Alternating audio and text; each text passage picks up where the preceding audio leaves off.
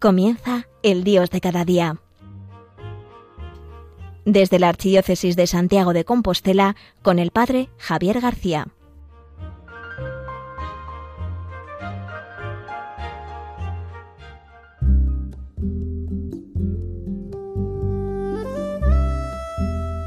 Muy buenos días, querido oyente Radio María. Estamos a día 3 de enero, en este nuevo año de 2023. Aquí el Padre Javier García hablándole desde Santiago de Compostela. Hemos terminado un año que ha sido un año de, pues, de retomar muchas cosas después del tiempo del COVID y de la pandemia. Y un año también que terminamos con muchas noticias. Noticias pues internacionales de interés general como era pues el mundial que ganaba Argentina, la muerte de, del rey del fútbol de Pelé y también una noticia de ámbito internacional como era el fallecimiento de nuestro querido Papa emérito, Benedicto XVI. Benedicto XVI al que tanto queremos, un hombre que ha sido una referencia para nosotros a nivel teológico y filosófico, alguien que ha sabido dar luz en medio de, en medio de la oscuridad de este mundo que él llamaba relativista y de este mundo también secularizado. Pero hoy no me voy a detener en esto, porque como veis, Radio María, en nuestras emisiones pues nos hemos volcado con la figura del, Papa Benedicto XVI, siguiendo también en directo pues distintos actos que estos días han tenido, han tenido lugar. Hoy quiero hablarles de, del tiempo de Navidad que ahora termina y de este año nuevo que comienza. Yo no sé ustedes, pero a mí siempre me pasa lo, lo mismo, además como de forma muy inevitable, que es que cuando, cuando llega la Navidad, pues lo quiera o no, acabo comiendo más de la cuenta. No sé si a ustedes les, les pasa lo mismo, queridos oyentes, pero sucede que en casa, pues mi madre con mucho cariño, pues se esmera, y mi padre también, en hacer las comidas más ricas del año. También sobre la mesa aparecen todas, en todas las comidas aparecen dulces, una bandeja además que nunca baja, eh, porque una vez que esa bandeja pues se va, eh, se, se, va comiendo lo que hay en ella, pues se va rellenando con, de continuo y esto impide que, pues que esa bandeja nunca termine, ¿no? Con turrones, chocolates, alfajores, pan de Cádiz, yo qué sé, con todos los postres navideños, ¿no? Con todos los que se puedan imaginar. Por eso este tiempo de, Navidad es un tiempo que lo disfruto muchísimo en familia, que se disfruta muchísimo también viviendo pues el significado y entrando en el misterio de, de la Navidad, pero al mismo tiempo acabo siempre más gordo y acaba más con una sensación de saciedad pues bastante pesada, con una situación de pesadez bastante fuerte, ¿no? Estoy más lleno, siento más peso, me cuesta más moverme. Porque la Navidad pues también es eso y la celebración nosotros la comprendemos pues como un festejar alrededor pues de una misma mesa, compartiendo lo que tenemos, las mejores comidas, las mejores galas. Y, año tras año que digo, bueno, pues este año voy a intentar comer menos, o no voy a comer tanto dulce, o a ver si soy capaz, ¿no? En realidad les he de confesar que nunca soy capaz, que siempre es igual, siempre es igual. Por eso les digo que yo no sé ustedes, pero a mí siempre me pasa esto, siempre, año tras año. Aunque lo intente, soy incapaz de cambiar esta situación. Bueno, eh, pues también les he de confesar que además de sentir esta saciedad, y esta pesadez de los días de la Navidad, de las comidas familiares, de las fiestas, de las comidas parroquiales, de los grupos. En la delegación de Pastoral Juvenil pues tenemos una gran cena también.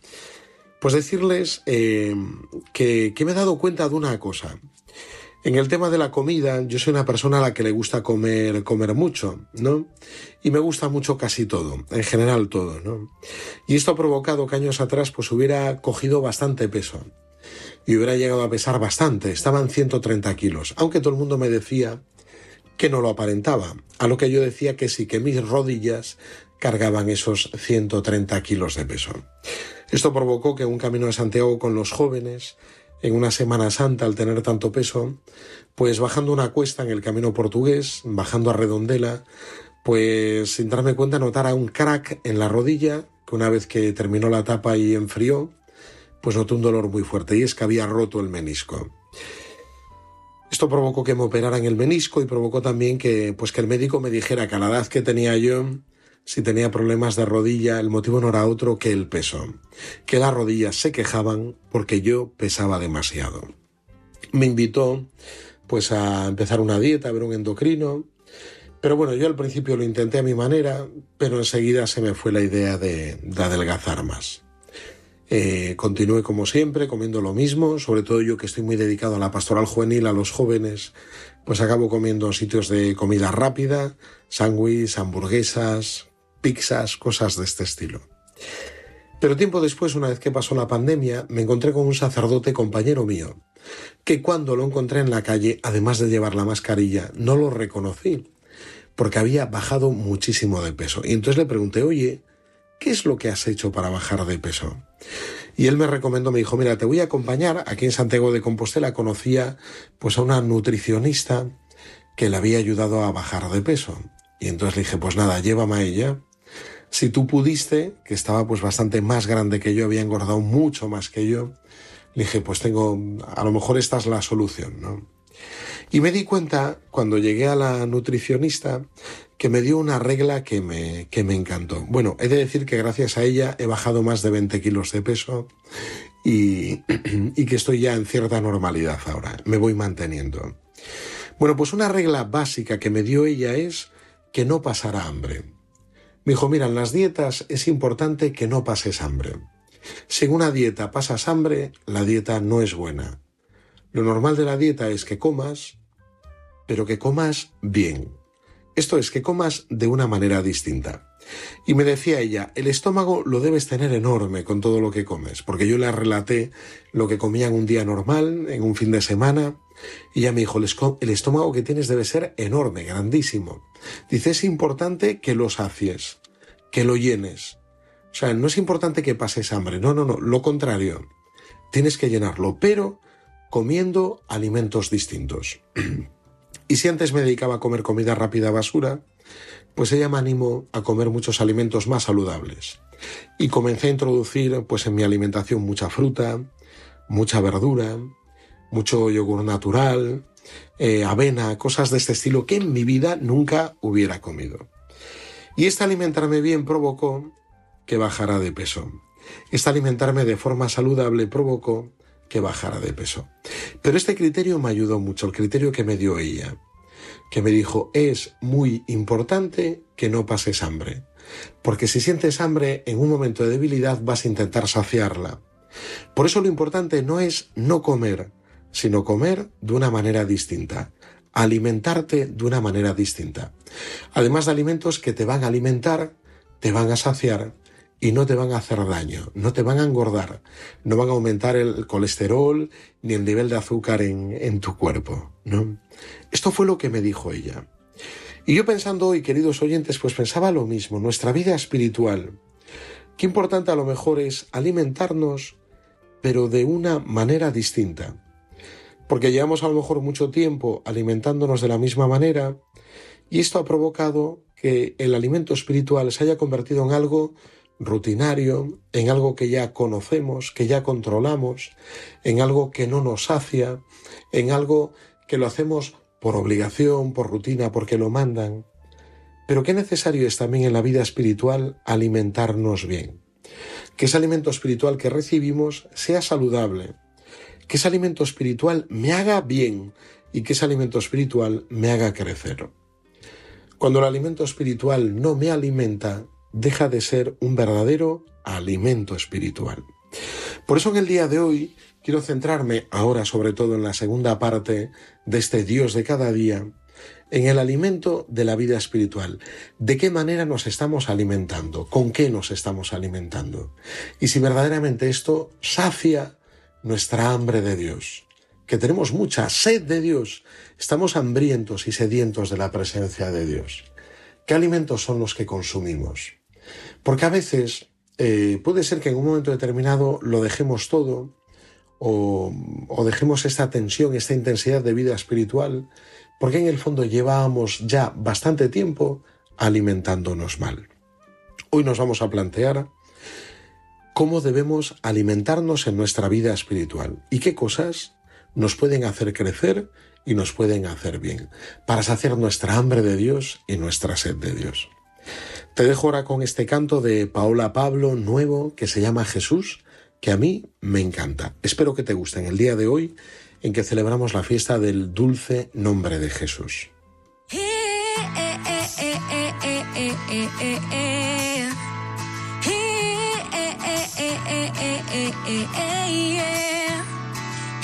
Jesús, mi Salvador.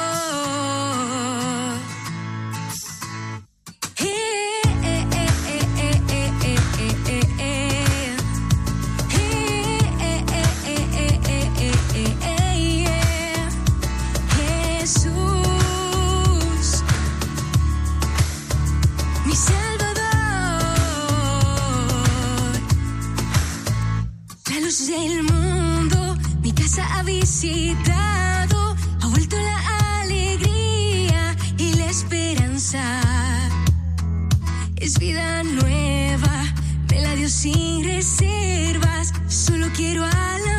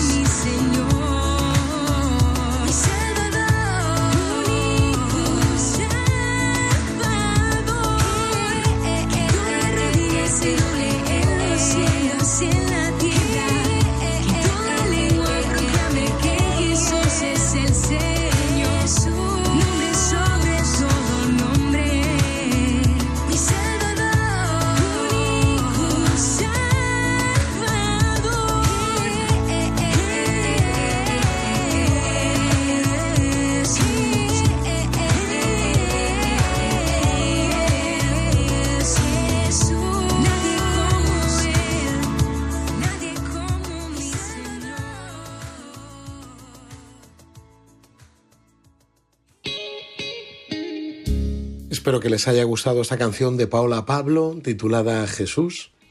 En este Dios de cada día, hoy día 3 de enero, martes, aquí el Padre Javier García, quien les habla desde Santiago de Compostela.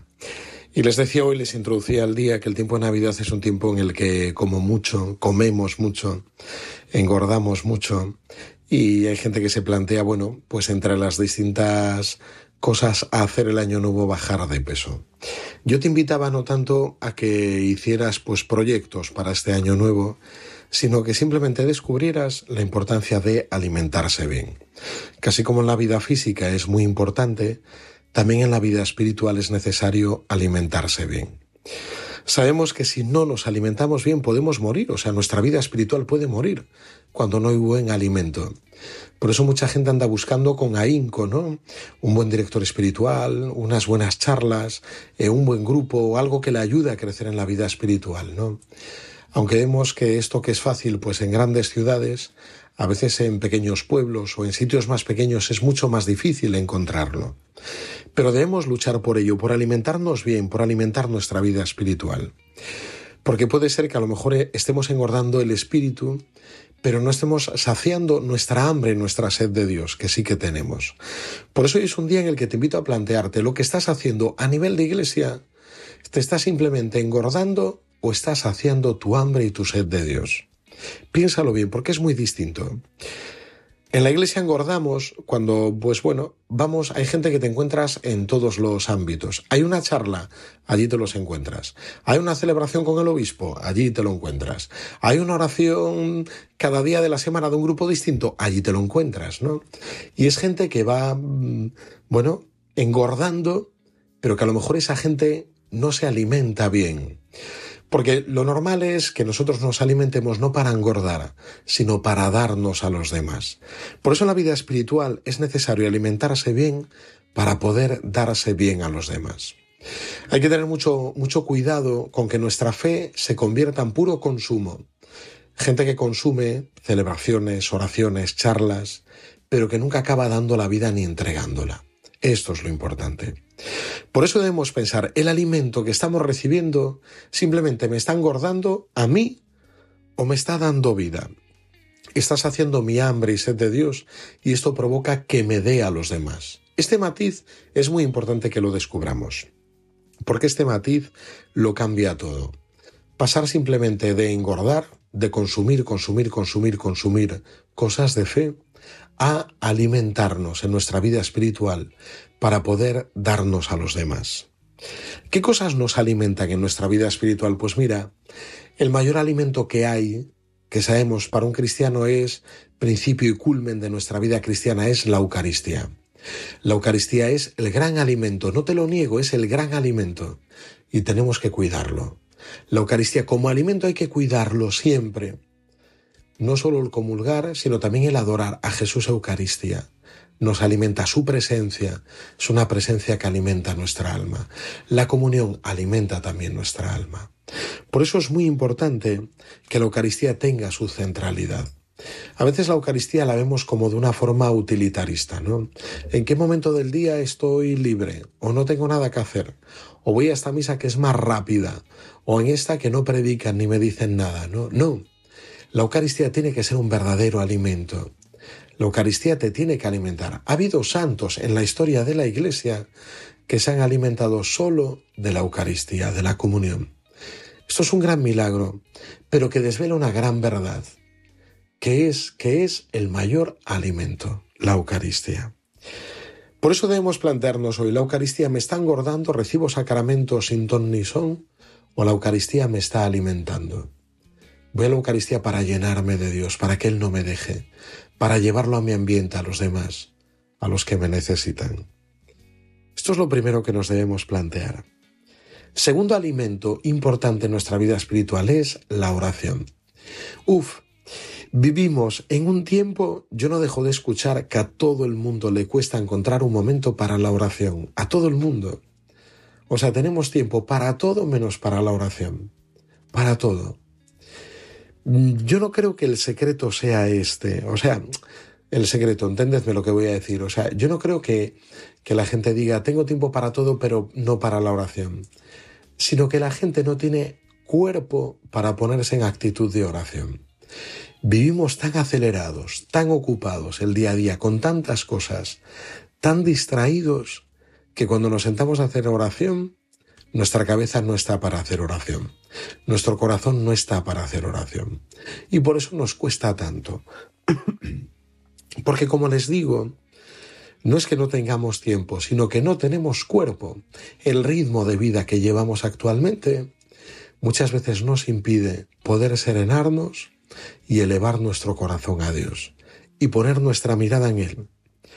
Este momento actual que vivimos con tanto ruido, con tanto jaleo, con tanta actividad, con tanto activismo, provoca que muchas veces no podamos serenarnos ni, llegar a esa actitud de oración, de ponernos delante de Jesús. Por eso, si quieres que este alimento sea bueno, que no sea un alimento que solamente te engorde, porque hay gente que cuando viene a la dirección espiritual dice, he hecho oración, no he hecho oración, y simplemente lo ve como una tarea a hacer. Sino la pregunta importante es, ¿qué tal ha ido la oración? ¿Has estado con Jesús? ¿Hayas sentido algo o no hayas sentido nada? Todo aquel que está con Jesús acompañándole sale confortado. Todo aquel sale confortado. Esto decía el padre de la cueva, jesuita que con cuánta razón lo decía, si has estado con Jesús, tanto en consolación como en desolación o en sequedad, el criterio en la oración es que sales lleno de Él. Todo aquel que está en oración acaba lleno de Él. Esté viviendo consolación, esté viviendo un desierto, con presencia de Él. Por eso es importante que replanteemos nuestra oración. Si la estamos viviendo simplemente como algo que tenemos obligación de hacer, como un alimento con el que engordar, para rellenar un papel si he hecho o no he hecho la oración de hoy, sino como, verdad, como un verdadero encuentro con Jesús, de corazón a corazón, aquel que me espera, levantar la mirada hacia Él, levantar el corazón hacia Él. Eso es lo importante. Existen más alimentos, estos son los fundamentales, creo yo, los sacramentos, especialmente la Eucaristía y la oración. Luego hay otros alimentos que nos ayudan mucho. La fe no la podemos vivir solos, no. En este tiempo de tanto individualismo, la fe no la podemos ni la debemos vivir solos. Es necesario que vivamos la fe acompañados, que tengamos un grupo de referencia, alguien con quien compartir, eh, con quien hablar de lo que vivimos, con quien compartir el Evangelio que leemos. Alguien que nos entusiasme con el seguimiento de Jesús. Necesitamos una comunidad de referencia. Y que esto sea no solamente, pues eso, algo que nos engorde, ¿no? Pues he cumplido, ya he ido, ya he hecho, pues mi rato de comunidad de esta semana, sino que sea algo que verdaderamente me alimente. Y esto quiere decir algo que no me engorde, sino que me alimente que me llene de Jesús. Esto es lo importante. ¿eh? Por eso eh, la comunidad nos hace salir de nuestro individualismo. Cuando vivimos la fe como algo tremendamente individualista, la desvirtualizamos. La fe no se puede vivir de forma individual, se vive de forma comunitaria. Aunque a veces nos sintamos solos, pero nunca aislados. Es muy distinto sentir la soledad que vivir el aislamiento. Por eso, querido oyente Radio María, en este día, en este día 3 de enero, que celebramos el dulce nombre de Jesús, te invito, después de las comilonas que te has pegado en Navidad, a que te alimentes bien. A que te alimentes bien no físicamente, sino espiritualmente. Os decía al principio que el hecho de cambiar eh, mi forma de comer provocó que me alimentara más y que me encontrara más saludable. Y creo que en la vida espiritual es lo mismo. La forma en la cual nos alimentamos puede cambiar nuestra vida espiritual. No se trata de engordar, engordar, hacer, hacer, eh, rellenar, rellenar, no, sino que se trata de que éste sea un verdadero alimento, como dice Jesús en el Evangelio. Y este alimentarme me lleva no a engordar yo, de una forma individual, individualista, sino que me lleva a alimentarme y tener fuerzas para darme a los demás, para darme al mundo, para darme en la iglesia, para servir a los otros, para evangelizar, eh, para atender a aquellos que me necesitan. Esto es lo verdaderamente importante. Por eso en este día te animo, querido amigo, querido oyente Radio María, en este martes 3 de enero, que te plantees bien si tu vida espiritual te está engordando o te está alimentando. Preséntate con sinceridad ante Jesús, preséntale la situación que estás viviendo y pídele a Él que te ayude a alimentarte bien para saciar tu hambre y sed de Dios. Feliz martes a todos.